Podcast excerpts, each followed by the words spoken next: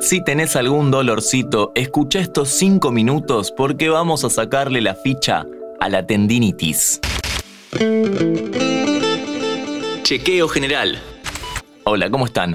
Soy Dami Fernández y arrancamos un nuevo episodio de Interés General sobre Salud. En este episodio, tendinitis. Genera muchas dudas. ¿Qué es? ¿Dónde duele? ¿Se cura? Nos responde todo un kinesiólogo. Mi nombre es Pablo Bordoli, soy licenciado en kinesiología y fisiatría y profesor universitario. En estos momentos estoy trabajando como director de la carrera de kinesiología y fisiatría en la Universidad Nacional de Burlingame.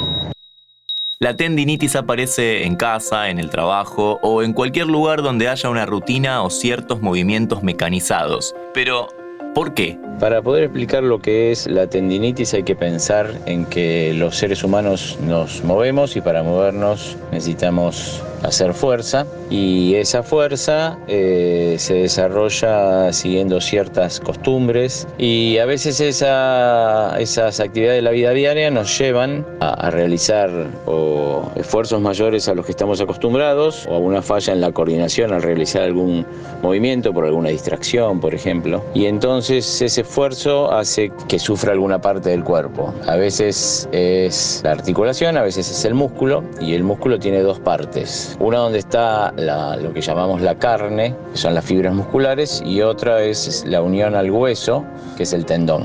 Cuando ese esfuerzo es muy importante, muchas veces se inflama y eso es la tendinitis, la inflamación en los tendones de los músculos.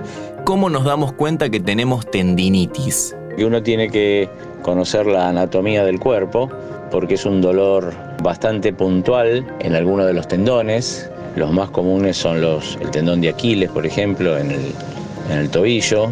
También tenemos dolores en la muñeca, en el codo, inclusive en la parte anterior del hombro, de la tendinitis del bíceps o del supraespinoso eh, y muchas veces inclusive en el centro del pecho, que a veces uno lo puede confundir con dolor cardíaco y es la inflamación de los tendones pequeños de inserción muscular ahí. Encima puede ser otra cosa y es complicado identificarlo. Lo podemos diferenciar de, de, otros dolores por la ubicación específicamente, porque la tendinitis es un dolor que generalmente no es constante, que quizás duele en el momento del esfuerzo y después reaparece en momentos inesperados y a veces quizás está varios días sin doler. Uno medio que se resigna con la tendinitis. ¿Se cura? ¿Qué hay que hacer? Generalmente se mejora, los tratamientos son muy variados y es muy difícil de dar recetas, sobre todo cuando uno no sabe bien cómo se originó cómo empezó ese dolor en el tendón y además de confirmar si el tendón está inflamado o no. Pero si hay una falla en la coordinación y una disminución en la fuerza o porque se hizo un esfuerzo y, y el músculo quizás ya no tiene la fuerza suficiente, hay que mejorar esas dos instancias, la fuerza muscular y la coordinación. Muchas veces al usar el músculo en ese tipo de terapia a través del movimiento, puede volver a causar el dolor de la tendinitis, pero hay que superarlo porque no es, es un dolor de aviso de inflamación, pero no se va a romper nada. Y no hay que dejar de fortalecer eh, no solamente la musculatura que tiene la inflamación, sino todos los músculos que la rodean y que ayudan en forma coordinada a realizar los distintos eh, gestos motores de la vida diaria de esa persona. Por eso es también muy importante para su correcta terapia conocer el trabajo de, cada persona que se presenta con tendinitis y analizar y, y tratar de aconsejar la mejor forma de llevarlo a cabo. Nada fácil y encima hay que esperar. Muchas veces inclusive la terapéutica de la tendinitis se relaciona con, mucho con la paciencia y la espera del, paso del tiempo, además de algunas cuestiones específicas terapéuticas.